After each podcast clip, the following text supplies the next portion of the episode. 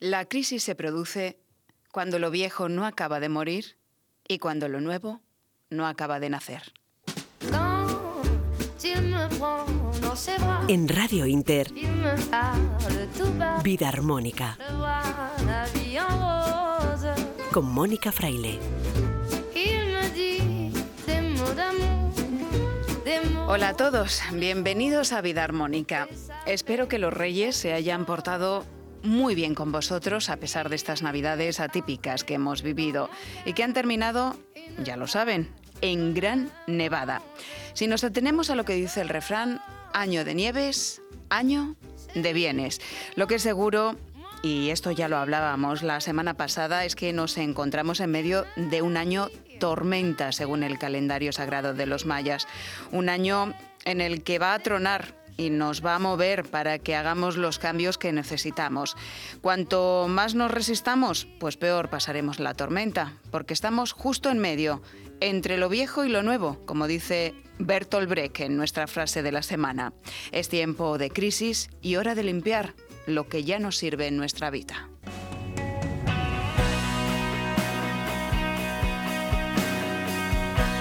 Y de crisis vamos a hablar hoy con el escritor, periodista y asesor de empresas Mario Sótola, que acaba de publicar su libro titulado precisamente Crisis en ediciones Vitruvio y que ya puede conseguirse por Amazon. Le preguntaremos qué necesitamos para superar la crisis y salir fortalecidos de ella. También estará con nosotros la entrenadora psicoespiritual Dalia Galíndez, que nos contará cómo formular los nuevos propósitos para conseguir que se cumplan. Y en nuestra sección de alimentación Seguiremos hablando de alimentos para la felicidad, como el garbanzo, por ejemplo, que contiene una sustancia antidepresiva y compartiremos con vosotros también un par de recetas muy especiales, una de ellas con garbanzos, así que apunta y ten preparado lápiz y papel, y otra con jengibre. Luz Belmez, autora del libro Sin Dieta, ya saben, colaboradora de Vida Armónica, descubrirá para nosotros su elixir antivirus y gripes. Y todo esto además de nuestras secciones habituales, entre las que se encuentra la de la poesía con Joaquín Martín. Guillermo Tejeiro sigue hoy a los mandos de la técnica.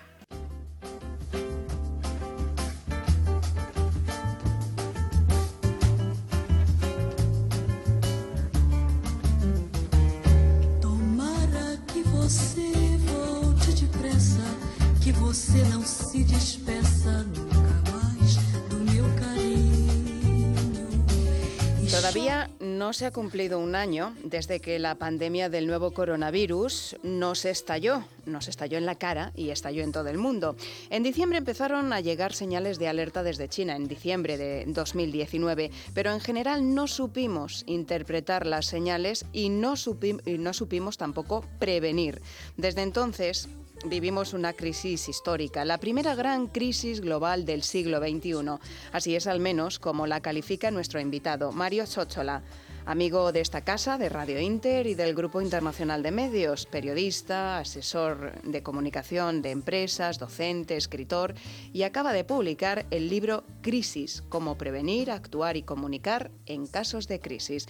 Mario, Enhorabuena por el magnífico trabajo que has realizado en este libro, que te ha llevado más de 20 años, que lo Sí. sabemos, y, Un parto largo. y que es una auténtica delicia, porque hay muchísimos datos, pero que nos pueden ayudar, ayudar también a aplicar mm, a nivel de empresa, pero a nivel A nivel personal. personal, ¿no? claro, claro. Sí, sí, sí. Bueno, antes que nada, gracias por invitarme. Encantadísima de que estés en Eh. Vida Armónica, hablando de crisis, pero crisis para resolver. O sea, Claro, Cuando claro. llega una crisis hay que ponerse las manos ponerse manos a la obra para ver qué se ha hecho mal, ¿no, eh, Mario? Lo primero Claro, de sí, todo. sí. Eh, Las crisis afectan tanto a las empresas como a las instituciones, como a los partidos políticos, como a los países y sobre todo a las personas también. Las personas. Estamos siempre expuestos a, a tener eh, crisis, crisis de diverso tipo. Pueden ser crisis sobrevenidas por el entorno, por el trabajo, por, por un accidente, pero muchas veces llevamos la crisis dentro. ¿eh? Y entonces hay que practicar eso de autoconocerse y sobre todo yo aconsejo en el libro saber poner las luces largas en la vida de las empresas y en la vida de las personas. ¿Qué significa esto? Pues hombre, saber mirar hacia adelante, ¿no? Para más o menos, no digo mucho, pero más o menos planificar nuestra vida. ¿eh? Tener visión. Y eso es algo que hacemos bastante mal en general. Mal, y, muy mal, Y muy esta mal. crisis del coronavirus nos lo está demostrando muy bien. Sí, bueno, yo respecto a la crisis del coronavirus, yo estoy muy enfadado con las autoridades, con todas las autoridades. Porque las autoridades están para dirigir las grandes organizaciones y dirigir los países. Se les paga mucho dinero, tienen mucho presupuesto. Y sin embargo no han actuado bien. Empezando por la Organización Mundial de la Salud, siguiendo por el gobierno chino y continuando con la Unión Europea, con las Naciones Unidas y con infinidad de asociaciones que no supieron ver esta pandemia. Oiga, ustedes son los especialistas, le pagamos le pagamos mucho para que nos cuiden, para que cuiden a la raza humana. Y sin embargo, no lo han hecho. Si tuviéramos que mm, poner una puntuación de cómo se ha gestionado esta crisis a nivel de España y a nivel mundial, del 1 al 10, Mario, ¿cuál le damos a España y cuál A ver, yo, Al resto del yo mundo. con el gobierno español estoy muy enfadado porque yo creo que el gobierno español tuvo entre sus manos, mira, la vida está llena de carambolas.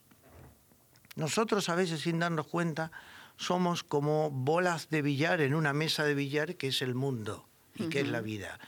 Y a veces esas bolas de billar se golpean unas con otras y una cae por el, por el ángulo de la mesa y otras se quedan arriba. El presidente, el actual presidente, tuvo la oportunidad de su vida de lograr el consenso en toda la sociedad española. ¿Por qué? Porque el destino se lo puso en bandeja. Es decir, oiga, convoque usted a toda la sociedad española, convoque a los médicos, convoque a los expertos en serio, convoque a la oposición, porque era la oportunidad para decir todos a una vamos a salir adelante. Y no imponga sus ideas, sino trate de consensuar las ideas. Y desgraciadamente no lo hizo, no lo hizo, no lo hizo. Y ahora nos hemos encontrado con la sorpresa de que el ministro de Sanidad en realidad no era el ministro de Sanidad, era un candidato que estaba labrando la campaña pre-preelectoral para las elecciones catalanas. Es decir, ese señor estuvo ahí porque era catalán, no porque fuera ni ministro de Sanidad, ni siquiera filósofo. Lo pusieron ahí para que para lograr espacio en los medios de comunicación. Bueno, a lo mejor eso vino después también, pero No desde, desde luego que haya optado por, por Cataluña en vez de por, por el Ministerio de Sanidad no da un mensaje de confianza Yo a la creo que se gestionó mal, se gestionó mal porque, mira, en, en la vida zapatero a tus zapatos, es decir, los políticos, ¿por qué le pagamos a los políticos? Les pagamos para que hagan las cosas, es decir, solucionen los problemas, no generen problemas, solucionen los problemas. Y les pagamos para que se pongan de acuerdo, también les pagamos para que se pongan de acuerdo. Le guste o no le guste el que está enfrente suyo. Tienen que lograr eso que se llama consenso y no vivir en el disenso. O sea, suspenso. Suspenso total. Suspenso total. ¿no? Suspenso- gestión de y, a nivel, y a nivel internacional, otro tanto de lo mismo. ¿eh? A nivel internacional, vamos a ver, el virus salta por primera vez a finales del año pasado a Italia y resulta que aquí seguíamos todos contentos dejando las fronteras abiertas. Hombre, No era para tanto, era el mensaje que muchos no querían creerse, ¿no? a lo mejor no había datos suficientes o no se transmitieron esos datos que estaban llegando Hombre, de, lo menos de que se tendría que haber hecho es controlar a los turistas que venían de China y de Italia. Vamos. Aquí mm, podemos poner el ejemplo perfecto, ¿no? Porque como dices en tu libro, la crisis avisa. Eh, se, Ah, sí, enciende, sí, sí. se encienden luces rojas como pasó con el tema del coronavirus. Avisa, avisa, avisa, había avisos, pero no, no los quisimos creer, no quisimos ponernos a trabajar y al final nos pilló por sorpresa esta crisis. Y en general en todas las crisis sucede esto. Sí, siempre pasa lo mismo. El, ho- el hombre es un poco, digo el hombre en forma genérica, ¿no? Pero sobre todo el hombre es un poco cabeza dura, ¿no? Y no, no presta atención a esas advertencias que nos hacen las empresas, las personas, las organizaciones, el, el trabajo, ¿eh? Y seguimos adelante y, y- y ahí es cuando se desatan las catástrofes, los accidentes, las crisis propiamente dichas. Pues, porque si somos inteligentes, las vemos venir, se ve venir. Dice el refrán, el buen día se ve desde la mañana. Claro, esto, esto es igual. Esto es igual, Mario. Y bueno, tenemos muchos ejemplos en tu libro Crisis. Muchos, muchos. He- He, he Muchísimos. puesto muchos ejemplos y me quedaron muchos fuera, ¿eh? Y, Porque- y hay, hay algunos muy actuales, como el de eh, la crisis de la eh, COVID-19, del coronavirus, y hay una crisis que tenemos actualmente que no viene de ahora, ¿no? Eh, es una crisis que se ha alargado durante muchísimo tiempo, como es la de Cataluña, pero tenemos en medio una crisis que es la de la monarquía, ¿no? Y hay una gestión por parte del actual rey de esa crisis y ahora está de plena actualidad, ¿no? Como está el rey emérito en Sí, Abu Dhabi. vamos a ver. Yo, antes de hablar del rey emérito, quiero contar una pequeña anécdota. Cuando fue el Mundial de Fútbol de Argentina, en ese momento estaba la, la Junta Militar gobernando el país. Aquí en España dijeron que el rey no tenía que ir. Y sin embargo, otros dijeron, no, el rey tiene que ir y tiene que conseguir que liberen a muchos presos. Había miles de presos que no se sabía dónde estaban. De Argentina estamos De hablando. Argentina estamos hablando. El rey viajó con la reina y llevaba una lista de presos políticos y le dijo al gobierno de la Junta Militar Argentina, yo voy si ustedes dejan en libertad a esta gente. No, bueno, pero no los podemos dejar en libertad. Bueno, pues destiérrenlo, expúlsenlos del país, pero los tienen que dejar en libertad. Y sobre todo, no matarlos. Entre esos presos había un amigo mío que acaba de fallecer. Y el rey fue con la lista y esa lista logró la libertad de mucha gente. Entonces, solo por eso, por eso, solo por eso, yo le estoy muy agradecido. Porque al- eres argentino. Tú llegaste aquí en 1976. Exactamente, le estoy muy agradecido al rey emérito. Pero eh, es evidente que algunas cosas no se pueden hacer. Yo pongo más el foco en los equipos de asesores. Los equipos, tal vez porque yo he sido y soy asesor de, de algunas empresas. Los equipos de asesores están para hacer ver a los directivos, los altos cargos, en este caso el alto cargo, el más alto cargo de un país, para hacerle ver la realidad, porque a veces se pierde una cierta perspectiva de lo que es la realidad, la realidad propia y la realidad circundante. Y lo que yo eh, censuro y, mm, con mucha vehemencia es el trabajo del cuerpo de asesores de la monarquía, ya sea la Casa del Rey como todo el entorno. Y también, por qué no decirlo, de todos los gobiernos. Porque este conflicto se vio venir también. Se vio venir. Está, mm, desde hace tiempo, había una cierta rumorología y estas cosas hay que cortarlas de cuajo antes de que crezcan, porque cuando crecen ya las cosas se complican. Y esto fue lo que pasó con la señora Corina y esto fue lo que pasó con algunos comportamientos del rey que, hombre, yo no quiero calificarlos, pero no se deberían haber hecho. Se vio venir y las crisis crónicas, dices tú en tu libro, Mario, son consecuencia de algunos males que se han enquistado sin resolver, que es la crisis de Cataluña. Yo no quería meterme en, en terreno político en un programa como Vida Armónica y llevarlo más al terreno personal, ¿no? Eh, hay muchos ejemplos de mm, por qué las crisis se producen. Puede ser, como has dicho, por un accidente, pero de por medio, en, en el caldo de cultivo de muchas crisis está el dinero, está el sexo y está el poder. Sí, sí, son casi siempre son los causantes de la mayor parte de las crisis, pero no le tengamos miedo a la crisis de Cataluña. El problema de la crisis de Cataluña es que los gobiernos centrales las vieron y no la quisieron ver, es decir, miraron para otro lado. La crisis de Cataluña se venía gestando desde hace mucho tiempo. Pero eh, Años y años y años años. y años, años y años. Puyol, el Es lo 3%, mi- el, el 3%. Yo el trabajé- castellano en las escuelas yo trabajé, claro, catalanas. yo trabajé para una, para una editorial de, de Barcelona durante 10 años, trabajamos mucho, trabajamos muy bien. Un día yo fui a Barcelona y me dice un taxista extremeño, porque subes al taxi y dices, bueno, ¿y qué tal? ¿Cómo están las cosas por aquí? Y me dice el taxista, muy mal. Digo, ¿cómo es eso? ¿Y eso hace cuánto? "Pues te estoy hablando de los años 80. Ujú. Te estoy hablando... Y ya decía que estaba mal en los Entre el 80. año 81 y el 85. ¿eh?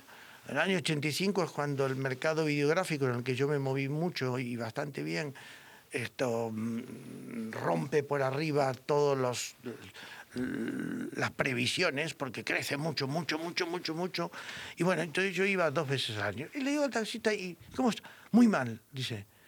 Nos quieren echar. Me dijo el extremeño, dice, nos quieren echar.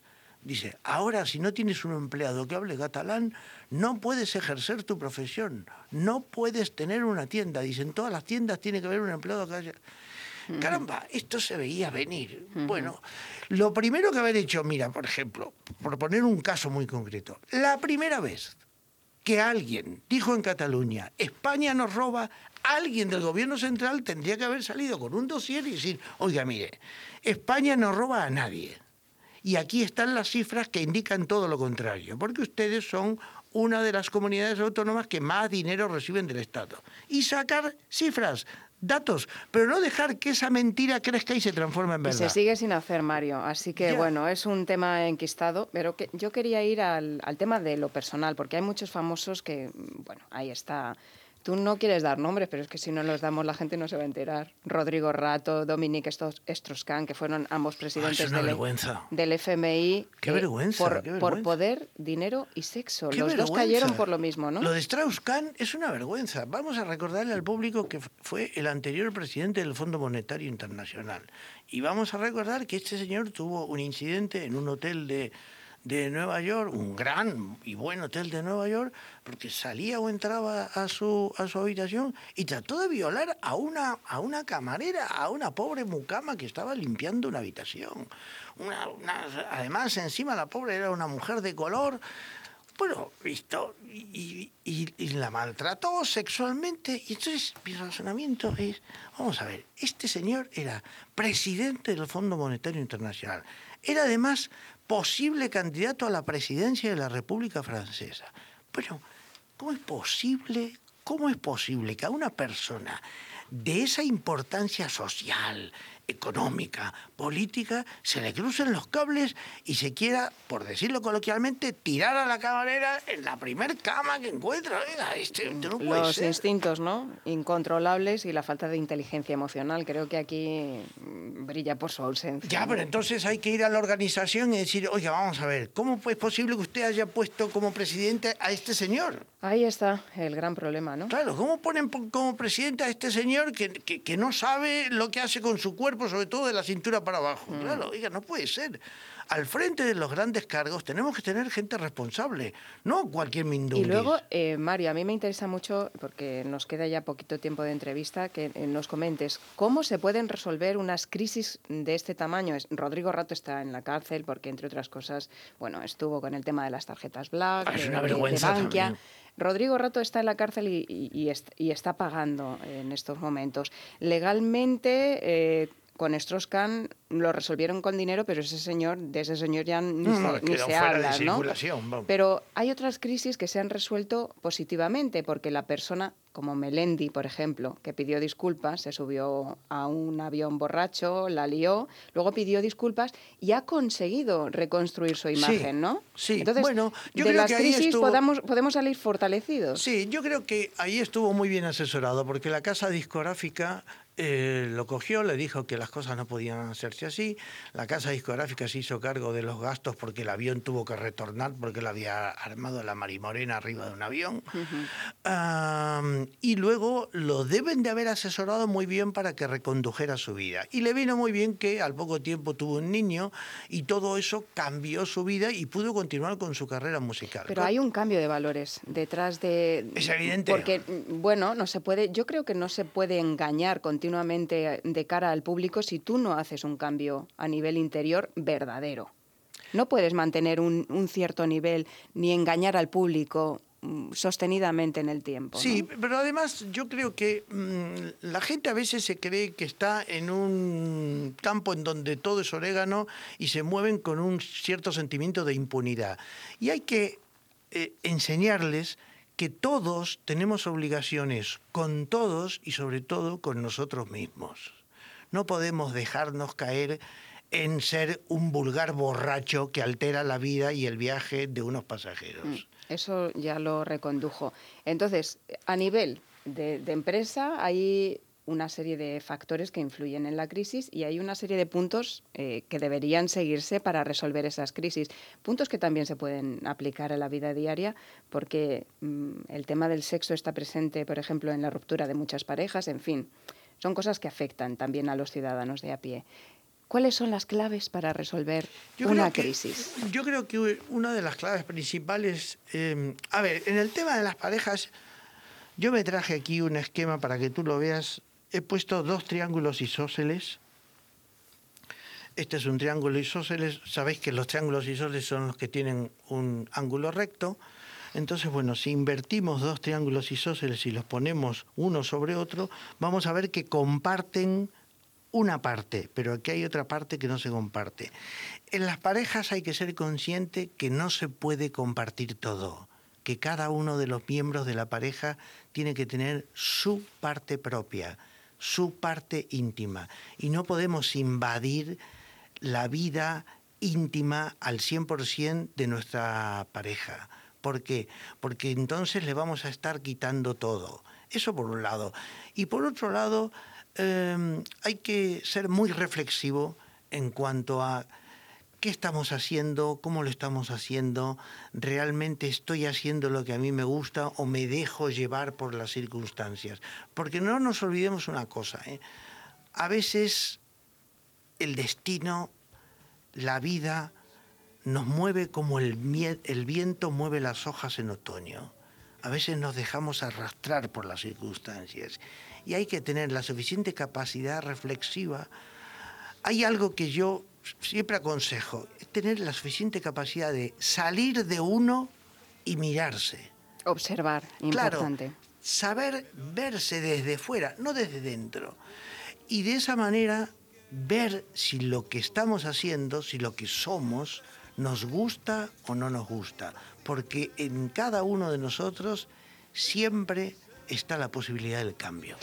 Observarse la visión que has- a la que has aludido al, al comienzo. Hay que tener visión eh, para planificar y también para ver qué es lo que quiero. A largo plazo, ¿Qué me sí, está pasando? ¿Qué es lo que quiero a largo plazo? Y reconocer que te has equivocado. Creo que es, que es Ah, eso es fundamental. fundamental. Es fundamental. Reconocer Saber- que nos hemos equivocado y saber pedir perdón. Bueno, eso es fundamental. Saber dar un paso atrás, eh, saber autoanalizarse y sobre todo saber cuando uno se equivoca y pedir disculpas, pedir perdón. Eh, el pedir perdón nos ennoblece, nos engrandece, ¿eh?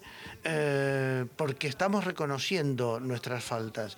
Y es muy importante cuando nos equivocamos con nuestra pareja, con nuestros hijos, con nuestros amigos, cuando nos equivocamos en el trabajo, saber decir lo siento. Lo siento. La verdadera crisis es la de la incompetencia. Albert Einstein. Sí, es una cita sí, de. Mario Sótola en su libro Crisis de Ediciones Vitruvio, que recomendamos encarecidamente a quien esté interesado en un montón de crisis, porque lo has escrito desde el año 1996 Sí, y es están muy bien documentadas. Así que gracias por este libro, Mario. Gracias por aceptar Gracias. nuestra invitación y por dejarnos estas claves para no temerle a las crisis y para salir fortalecidos de ellas, porque creo que eso es lo que nos hace grandes. Y siempre podemos salir, ¿eh? Gracias, Siempre. Mario. Gracias a ti, feliz, feliz año 2021 para ti. Feliz año. É o mesmo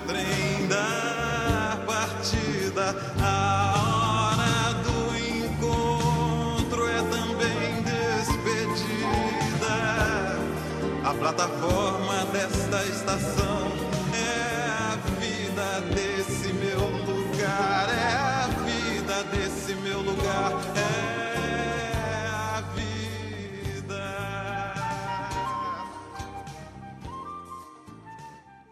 Estás escuchando Vida Armónica con Mónica Fraile.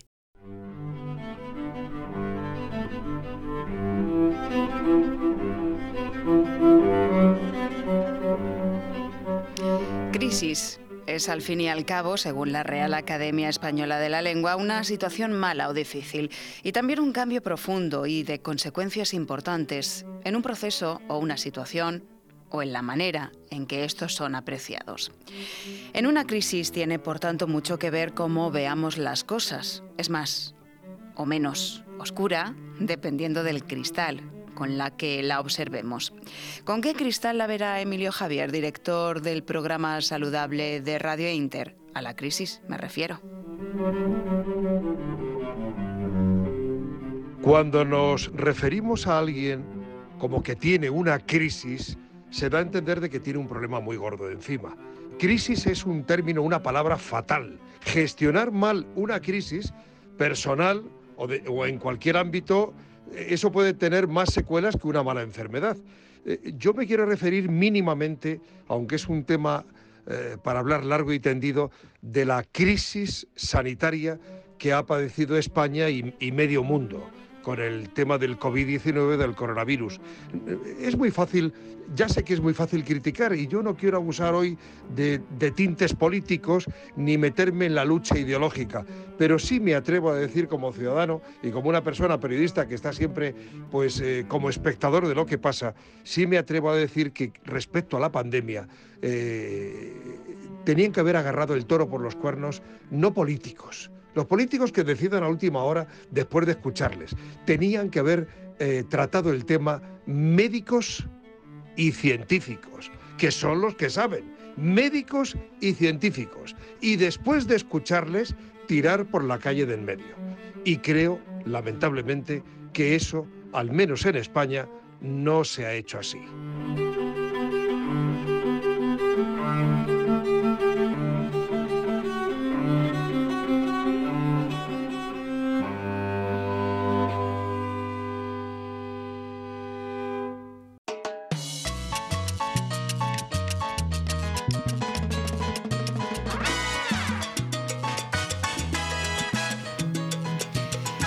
Alimentación saludable es fuente de felicidad y en nuestra mano está añadir cada día una buena ración de esos alimentos que ponen en marcha los mecanismos internos de nuestro cuerpo para sentirnos mejor, con más energía, positivos y dispuestos a sonreírle a la vida. La semana pasada hablábamos de la fruta de la felicidad, según la frutoterapia, el plátano, por su gran contenido en triptófano, un aminoácido esencial en la nutrición para promover serotonina, un neurotransmisor clave en la regulación del placer y del sueño. La falta de triptófano puede contribuir negativamente en cuadros de ansiedad, de insomnio y de estrés. De todo esto nos hablaba Albert Ronald Morales, que es el fundador de la frutoterapia la semana pasada, y también nos contó cómo adelgazar comiendo plátano. Pero se nos quedó en el tintero hablar de los garbanzos, que es otro de los alimentos que contribuyen a esa felicidad o a aumentar esa felicidad. Albert, buenas noches, bienvenido y feliz año.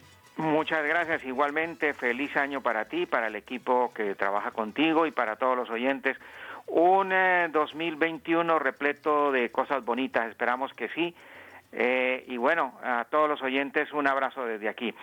Bueno, pues sí, tenemos pendiente lo de los garbanzos, que esta es una, una de, las, de las legumbres eh, más sorprendentes en la investigación que se ha hecho porque fíjate que el garbanzo, aparte de la proteína que tiene, que tiene una proteína similar a la carne, igual, es decir, fíjate que mientras la carne roja tiene un 18%, los, eh, las aves tienen un 22% y los mariscos tienen un 24%, el garbanzo, dependiendo la variedad, tiene de un 25% y alguna variedad puede tener un 28% de proteína. Eso es importante decirlo.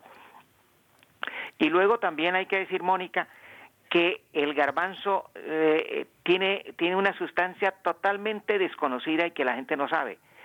El garbanzo tiene una sustancia y una muy buena concentración de esta sustancia que es similar a un, a un cerosat. Es decir, que desde el punto de vista de, de, de la depresión, desde el punto de vista de la ansiedad, y desde el punto de vista de, de, todo lo que tiene que ver con el sistema central nervioso y el sistema simpático y parasimpático, tenemos ahí una tremenda solución en un alimento tan importante y tan básico en España y en la alimentación mediterránea como es el garbanzo. Pues yo, eh, Albert, yo he traído una receta de un alimento que mm, off the record me acabas de comentar que en, en, tu casa no falta, pero es que es uno también de mis platos preferidos que es el hummus. Entonces, oh, qué rico. si quieres vamos dando esa receta para, la, Claro para sí. los oyentes y vamos comentando las propiedades, porque es una manera de introducir habitualmente los garbanzos, que es pasta de garbanzos, de otra manera a como los tomamos, por ejemplo, en el cocido o mm, cocinados con verduras o de otra manera, con carne o con lo que queramos. Así que vamos allá, Albert. Son Vale. garbanzos cocidos, aproximadamente 800 gramos, que es lo que corresponde a un bote de garbanzos. Ojo que si los hacemos de bote, tenemos que lavarlos bien, porque ese liquidillo que acompaña a los garbanzos de bote uf, es malísimo. Albert. Malísimo, malísimo, malísimo. Te lo digo por experiencia. Eh, eh, yo soy de los que le aconsejo a las señoras que lo pongan en remojo, tal como lo hacían las abuelas, y al otro día lo cuecen como lo hacían las abuelas. Pero bueno, si no hay tiempo, el devote es importante. Lo importante es lo que dice Mónica. Lavarlos. Por favor, lavarlo muy bien y ahí sí, ahí sí pueden hacer todo lo que quieran con los garbanzos. Bien, pues los garbanzos ya hemos eh, visto que tienen mucha proteína, que tienen esa sustancia que es- nos sirve para combatir el estado de ánimo bajo, incluso la depresión. Y luego está otro de los ingredientes estrella del humus o de la pasta de garbanzos, que es las semillas de sésamo, Albert. Pues imagínense que en, eh, en los estudios que se, hay un estudio que lo voy a remitir, solamente un comentario, de la Universidad de California que lo hizo hace cinco años, donde se encontró que de todas las eh, de todos los alimentos que se, se han investigado, el que tiene más calcio eh, de todos hasta ahora reconocidos es el sésamo. Tiene una cucharada sopera de sésamo crudo equivale al calcio que tiene 10 litros de leche y un kilo de queso. Entonces, estamos haciendo una receta maravillosa. Normalmente en muchas recetas, Albert, ponen eh, que compremos tahini o tahini, que es una pasta de sésamo ya elaborada, pero yo lo hago con semillas directamente de sésamo compradas, que las podemos encontrar en muchos supermercados mm, Sí. normales. Entonces, yo lo que hago es con un molinillo mm, de esos de café, triturar las semillas eh, que suelo echar, a ver, ¿cuántas semillas podría echar? Como cuatro cucharadas bien soperas de, de semillas de sésamo, Sí, bien colmaditas. bien colmaditas, por ejemplo, cuatro o cinco cucharaditas. Eso lo trituramos bien o podemos triturarlo directamente con, con los garbanzos, pero es mejor triturarlas aparte. Yo recomiendo tritu- triturarlas aparte. Luego tenemos también que echar mano del aceite de oliva. Sí, señora, porque ahí tenemos los omegas, el 3, que es tan importante para diuretizar la sangre, el 6 y el 9. Y el pimentón, Madre mía, vitamina C más que la naranja. El pimentón tiene entre 60 y 70 miligramos por cada 100 gramos de vitamina C, aparte de la vitamina A y de los y de los y de otros eh, otras vitaminas y otros minerales, especialmente los los los queratinoides están muy presentes en el pimiento. bien, comino. Oye, la única manera de controlar es un carminativo que acaba con los gases. Aparte de eso, eh, eh, produce un efecto a nivel del estómago que lo protege y no deja que nos dé hernia de yato. Perejil. Wow, otra maravilla. Es la única verdura que 100 gramos de perejil tienen 130 miligramos de vitamina C. O sea, más del doble de lo que tiene el mismo, el mismo pimiento. Imagínense ustedes. Y luego ajito. Wow, otra bendición de la tierra. Es una sustancia antibiótica, tiene sustancias antibióticas, tiene sustancias antiperéticas y además tiene sustancias expectorantes. Apar- Aparte de eso, las vitaminas, sales, minerales, oligoelementos y nutrientes que tiene el ajo, pues lo hace ser uno de los productos más importantes de la dieta mediterránea. Y por último, pero no menos importante, limón. Otro de los cítricos maravillosos es el que más vitamina C tiene, ácido cítrico, y el que más produce efectos y que combina con eh, frutas, verduras y legumbres. Pues ahora vamos a dar la receta, Albert, porque es todo, mezclarlo todo, voy a dar las cantidades, que es, mm, como decimos, un bote de garbanzos cocidos, bien lavados, si lo queremos hacer con bote o unos 800 gramos eh, de garbanzos. Luego están esas cuatro cucharadas colmadas de semillas de sésamo. Dientes de ajo, medio o uno, dependiendo de, de cómo lo quieran ustedes. Si es uno, que no sea muy grande, yo eh, les aconsejo. Una cucharadita de comino, Muy bien, una cucharadita de pimentón picante.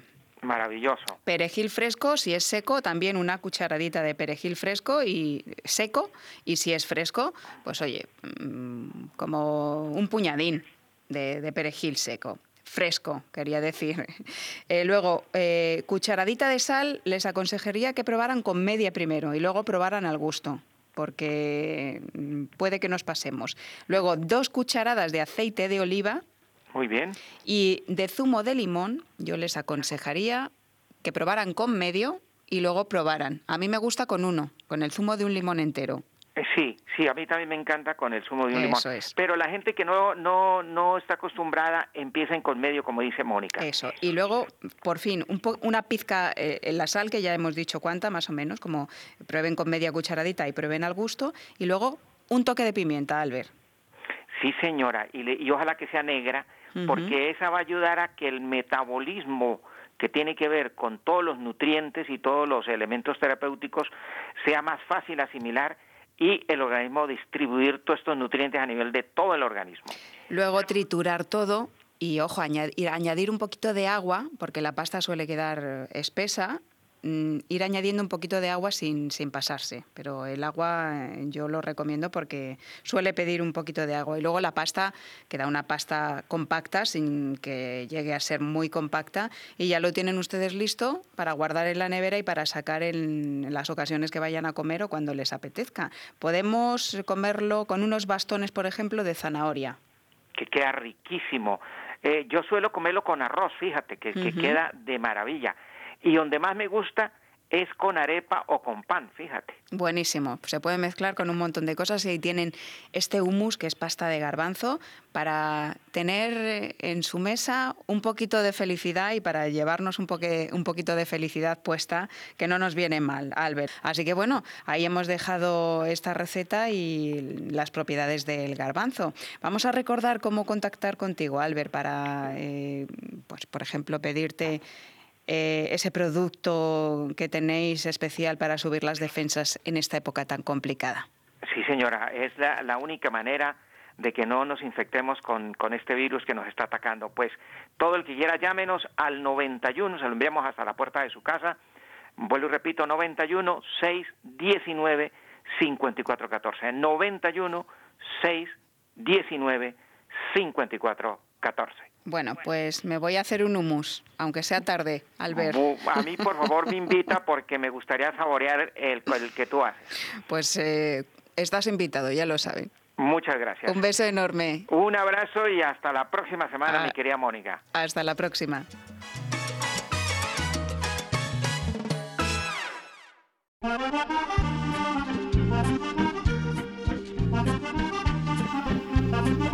Y ahora ten a mano lápiz y papel. Lleva jengibre y limón y es una receta natural y casera antivirus y antigripes. La trae como regalo post-reyes Luz Belmez, autora, ya saben, del libro Sin Dieta, que os recomendamos desde Vida Armónica mucho, mucho. Y ya tienes disponible, si quieres conseguirlo, en Amazon. Luz, buenas noches. Buenas noches, Mónica.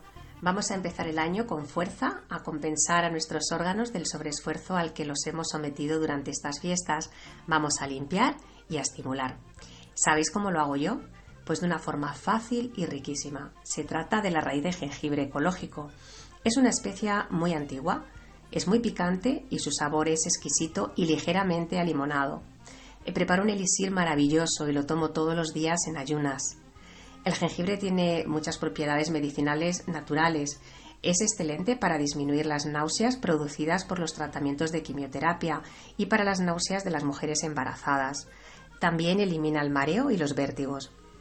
Limpia el sistema respiratorio y favorece la expectoración, de modo que va genial en los resfriados. Eh, tiene efectos antibacterianos similares al de los antibióticos y sin ninguna contraindicación. Y además es eficaz contra los hongos. Mejora el flujo sanguíneo, muy importante para prevenir las enfermedades cardiovasculares y cerebrales. Es un afrodisíaco natural, mejora la pérdida de la libido, por lo que es muy beneficioso en la etapa de la menopausia. Además, ayuda a mejorar la depresión. Es muy digestivo, elimina bacterias intestinales, mejora la flora intestinal y evita la aparición de putrefacciones intestinales que ocasionan hinchazón. Combate el reflujo de estómago y puede ayudar a curar las úlceras estomacales. Es antioxidante, por lo tanto retrasa el efecto de envejecimiento y antiinflamatorio, muy beneficioso para la artritis.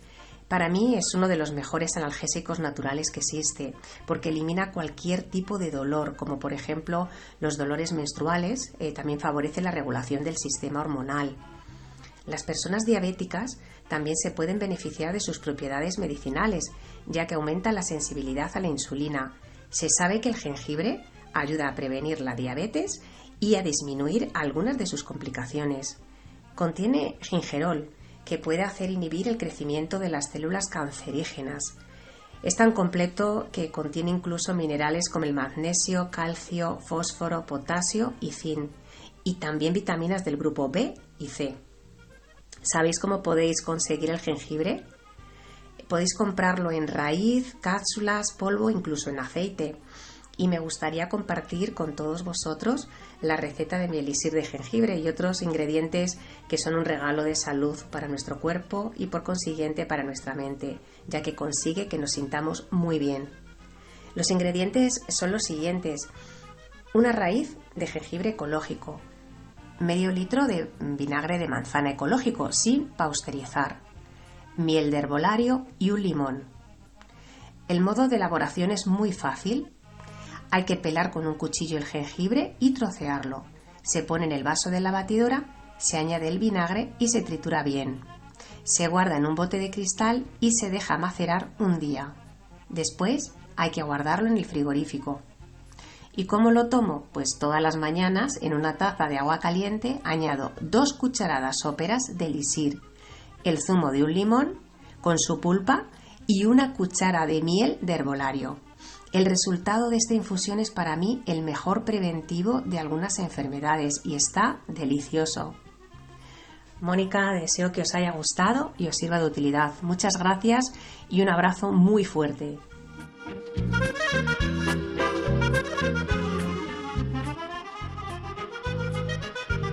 Haz que tu vida sea plena porque vivir no es simplemente estar vivo. Vida armónica.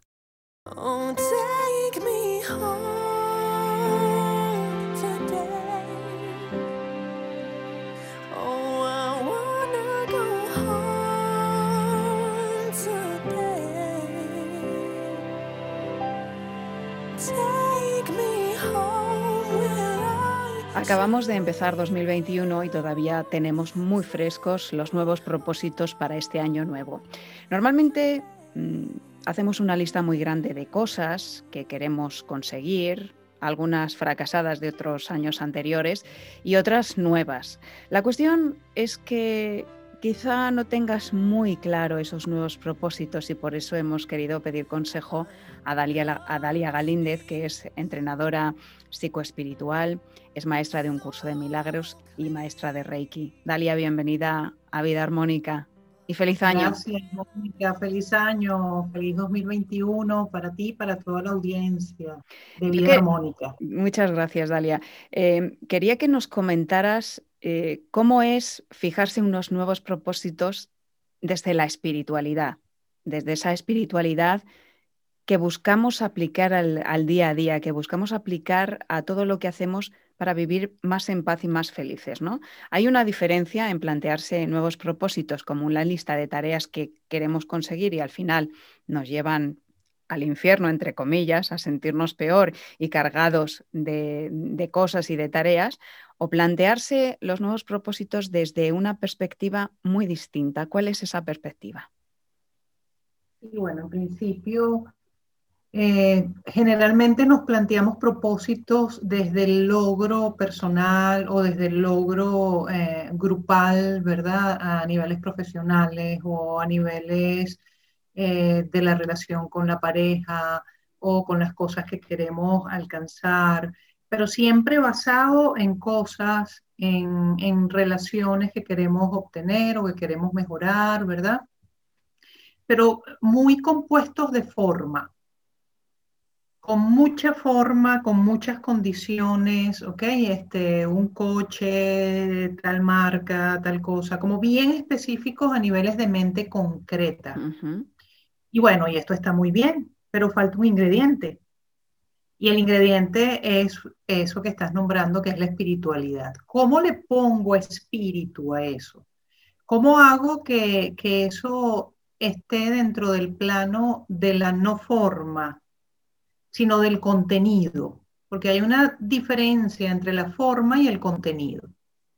Entonces, qué importante que agreguemos ahora a este nuevo año en donde evidentemente eh, ni los analistas saben muy bien por dónde van a ir las cosas. Entonces, no importa lo que afuera esté sucediendo, a esa lista que ya tengo de cosas que quiero y que quiero experimentar, ahora básicamente es colocarle contenido. Y el contenido tiene que ver con la inteligencia cardíaca, ¿sí? porque la forma se la vamos dando allí con el intelecto, ¿verdad? Con lo que conocemos, entonces nos podemos imaginar, podemos utilizar los cinco sentidos, y entonces a qué sabe eso, a qué huele, todas estas herramientas y estas técnicas que nos permiten anclar la forma de eso que queremos. Ah, pero ahora necesitamos la sustancia, necesitamos el contenido, porque la forma es una vasija, pero ¿de qué va a estar lleno? Y esa vasija puede cambiar, puede retardarse, porque estamos hablando del mundo de las formas, del espacio-tiempo. ¿Cómo se va a llenar esa vasija? ¿Con qué contenido? Y ahí es donde, donde entra la espiritualidad y es, ¿qué es lo que yo quiero sentir? Entramos con la inteligencia cardíaca entonces, que primero está lo que siento con el corazón y luego el corazón envía al cerebro esa información. Entonces, Muchas veces queremos hacerlo al contrario, queremos hacerlo desde la razón al sentir. Pero cuando estamos creando, es importante en principio saber qué quiero. Eso es el primer paso. ¿Qué quiero? ¿Qué es lo que quiero que resulte? ¿Qué es lo que quiero que se manifieste? ¿Qué es lo que quiero obtener o qué es lo que quiero dar? Porque muchas veces nos ponemos metas de todo lo que quiero recibir, pero ¿Cuántas de esas metas que nos estamos colocando en el año son las metas de lo que yo quiero dar, de lo que yo quiero expresar, de lo que yo quiero compartir con los demás? ¿Ok? Entonces, el contenido está basado en qué quiero yo sentir. Tengo que llenar eso entonces porque nadie quiere o pocas personas, a menos que tengan un instinto muy autodestructivo, quieren cosas para sufrir, ¿verdad? Yo quiero un trabajo, de, un cargo en el trabajo, en el empleo de tal cosa para sufrir. Creo que son la minoría los que se colocan eso como metas cuando finaliza un año, ¿verdad? Siempre es en pos y en búsqueda de la felicidad. Entonces, el contenido central, donde tiene que estar nuestra atención, nuestra intención y nuestra voluntad, es en experimentar paz, es en experimentar felicidad, es en experimentar la dicha. Y uno de, las, eh, de los ejercicios importantes es, agarra de la lista que tienes de las cosas que quieres para este año, agarra la primera. Y por ejemplo, la primera es, ¿qué podríamos decir, Mónica? Algo que, pues, em, eh, comer más saludablemente, por ejemplo. Ok, comer más saludablemente, ¿verdad? ¿Para qué quiero comer más saludablemente? Entonces puede venir como, bueno, para sentirme mejor. ¿Y para qué quiero sentirme mejor? Bueno, para utilizar el para qué como pregunta nos va a hacer ir develando, quitándole las capas a esa forma. Y de esa manera vamos a llegar al contenido. Bueno, para sentir bienestar y para qué quiero sentir bienestar, para, para tener mejores relaciones, estar mejor en mi día a día y para qué quiero tener mejores relaciones y estar mejor en mi día a día. Y ahí vamos develando, develando hasta que llegamos a bueno, para sentirme en paz. Por ejemplo, para sentir felicidad oh. o sentirme plena. Siempre vamos a encontrar detrás del para, para, para, para, vamos a encontrar el contenido sustancial de la forma que queremos eh, lograr. Porque la forma es la última capa. Pero previa a eso está justamente qué quiero yo lograr. Entonces, si lo que quiero experimentar es paz o plenitud o felicidad, e, empezar a colocar mi atención en eso. Empezar a colocar mi atención en la plenitud, por ejemplo. Y compartir la plenitud, es decir, necesito para cultivar la plenitud en mí y que se me, y por añadidura, por ah, ley de atracción, eso se pueda manifestar en mi vida, necesito empezar a compartir eso que quiero experimentar. Entonces, la generosidad sería un valor importante para ir cultivando la plenitud. Este año voy a ser bien generosa, este año voy a compartir las cosas, este año lo que no use lo regalo o lo comparto con otros, ¿ok? Este año voy a ser generosa eh, saludando a las personas en los lugares donde llego. Este año, ¿cómo voy a cultivar la generosidad? ¿Para qué? Para lograr experimentar la plenitud. Y ese estado de plenitud me va a traer de forma fácil, de forma fluida y armónica ese comer sano que quiero, en este caso del ejemplo que estamos planteando. Y eso, Entonces- ese- eso, Dalia, se puede aplicar eh, cuando, porque al final todos mm, vamos a llegar a la misma conclusión, o sea, ser plenos, ser felices, estar en paz. Eh, todos eh, básicamente queremos lo mismo. Y cuando trabajamos desde ese punto de vista, el propósito, hay muchas cosas que se resuelven de un plumazo. Comer sano, tener mejores relaciones, llegan a tu vida, estar más en paz en el ámbito laboral, eh, con, tus- con tu familia, con tus amigos. Si lo hacemos de esta forma, no tenemos que ir uno por uno, sino que trabajando con un propósito, de esa manera, podemos ap- aplicarlo a, a muchos o podemos conseguir muchos al final. Así es. Ese es el truco. revise- sí, por cierto, ese es el truco. Y cuando revise la lista y haga mis para, para, para, para, para, a lo mejor voy a ver que casi siempre llego a lo mismo, a la felicidad, o casi siempre llego a la paz. Entonces, ah, lo que yo estoy necesitando es experimentar eso. Y esa es la espiritualidad, porque esas son las cualidades del espíritu. La dicha, la plenitud, la paz, la felicidad, ujú, Y al la final, unión. claro, y al final el Y es la manera, es la manera más práctica de vivir la espiritualidad más allá de la religión. claro, al final el espíritu es uno, por eso todos, al final lo que queremos es lo mismo, porque de alguna forma Sí. somos uno. Dalia, ¿cómo nos ponemos en contacto? Porque vosotros tenéis un círculo semanal de un curso de milagros y habrá gente que pueda estar interesada en cómo participar o cómo empezar a asistir a ese círculo que además se hace de manera online por el tema de la pandemia. Sí, lo estamos haciendo a través de Terra Espacio Consciente, SC, eh, arroba Terra Espacio Consciente, también Terra Espacio Consciente arroba gmail.com para poderle dar el acceso a la plataforma Zoom, que lo hacemos Ujú. vía online todos los miércoles, aquí hora española, desde las 7 de la noche hasta las 9, y estamos abiertos, por supuesto, a, a recibirlos con, con un gran abrazo y, y bendiciones para poder revisar tantas cosas y vivir la espiritualidad desde la plenitud, vivir la espiritualidad, un año mucho más espiritual, con más contenido y sustancia que formas, ya que las formas están tan inciertas. Es un entrenamiento de la mente, eh, un curso de milagros, pero con contenido espiritual aplicable al día a día. Así que, bueno, quienes estén interesados, se hacen cosas parecidas a lo que, a lo que hemos hecho aquí en, en unos minutitos, Dalia. Y desarrollar una mentalidad milagrosa, que es el propósito, es tener la vida que quieres tener.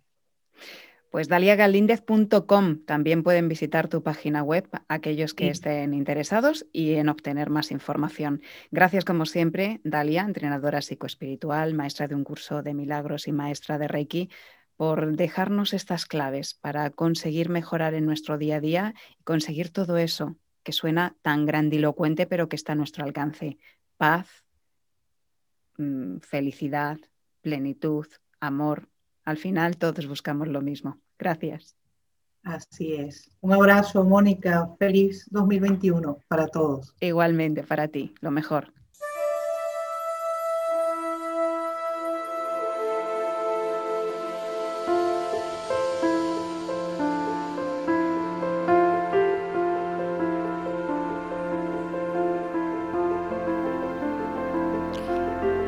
Dicen los realmente sabios que nada es bueno ni malo, ya que algo que a priori podemos juzgar como malo puede traer consigo una gran bendición, como la de aquel muchacho, por ejemplo, que se cayó del caballo y no pudo ir a la guerra, y así salvó la vida.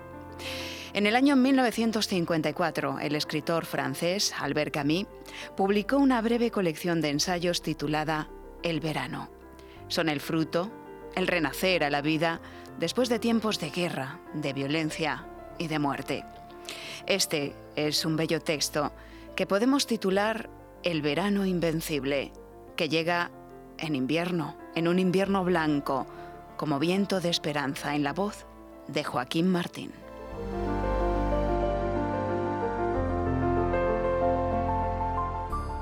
En medio del odio, descubrí que había dentro de mí un amor invencible.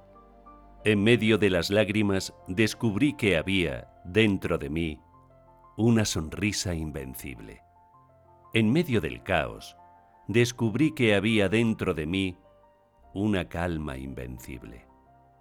Me di cuenta a pesar de todo eso. En medio del invierno, descubrí que había dentro de mí un verano invencible. Y eso me hace feliz, porque esto dice que no importa lo duro que el mundo empuja contra mí, en mi interior hay algo más fuerte, algo mejor, empujando de vuelta.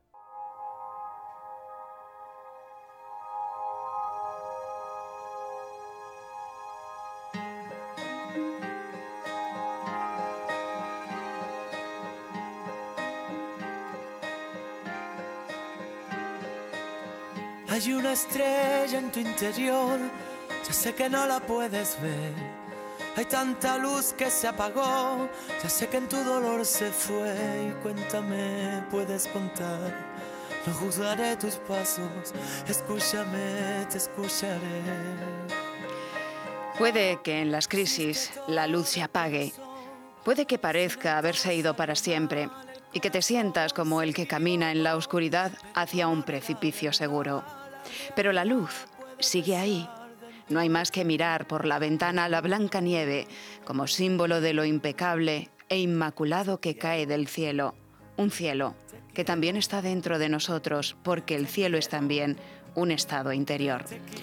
La crisis puede llegar de distintas formas y por caminos diferentes, pero todas se desatan, se enredan y se resuelven dentro de ti.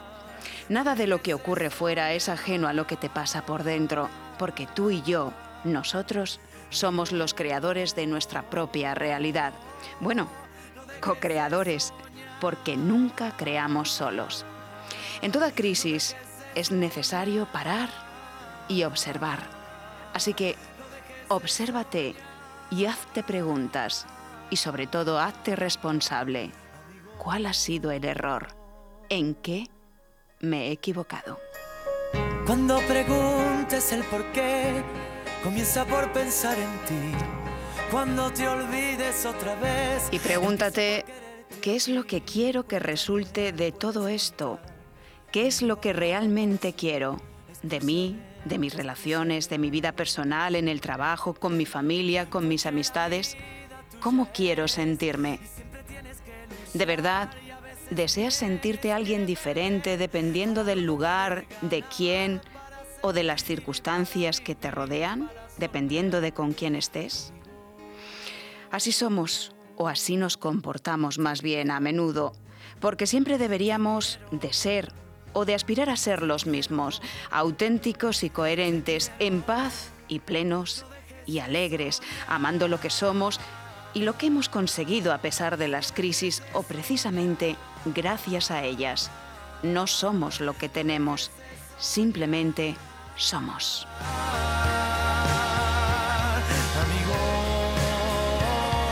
¿Y por qué no buscar esa luz que siempre sigue encendida a pesar de la oscuridad y del rugido de la tormenta?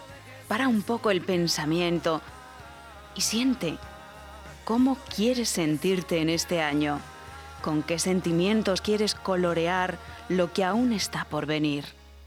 Así es como empiezas a crear lo que realmente deseas. Feliz vida y hasta el próximo programa.